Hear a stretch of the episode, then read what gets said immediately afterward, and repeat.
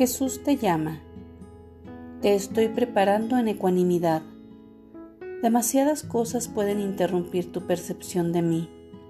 Sé que vives en un mundo de vista y sonido, pero no tienes por qué dejar que estas cosas te esclavicen.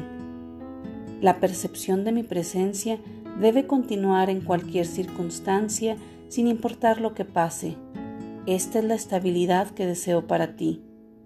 No permitas que las cosas inesperadas te saquen de curso. En lugar de eso, responde calmada y confiadamente, recordando que yo estoy contigo. Tan pronto como algo atrape tu atención, comunícamelo. De esa manera me darás ocasión para compartir tus gozos y tus problemas. Espero que hagas frente a lo que sea que se te ponga por delante. Así que vivo en ti y actúo a través de ti. Este es el camino de la paz. Estoy contigo.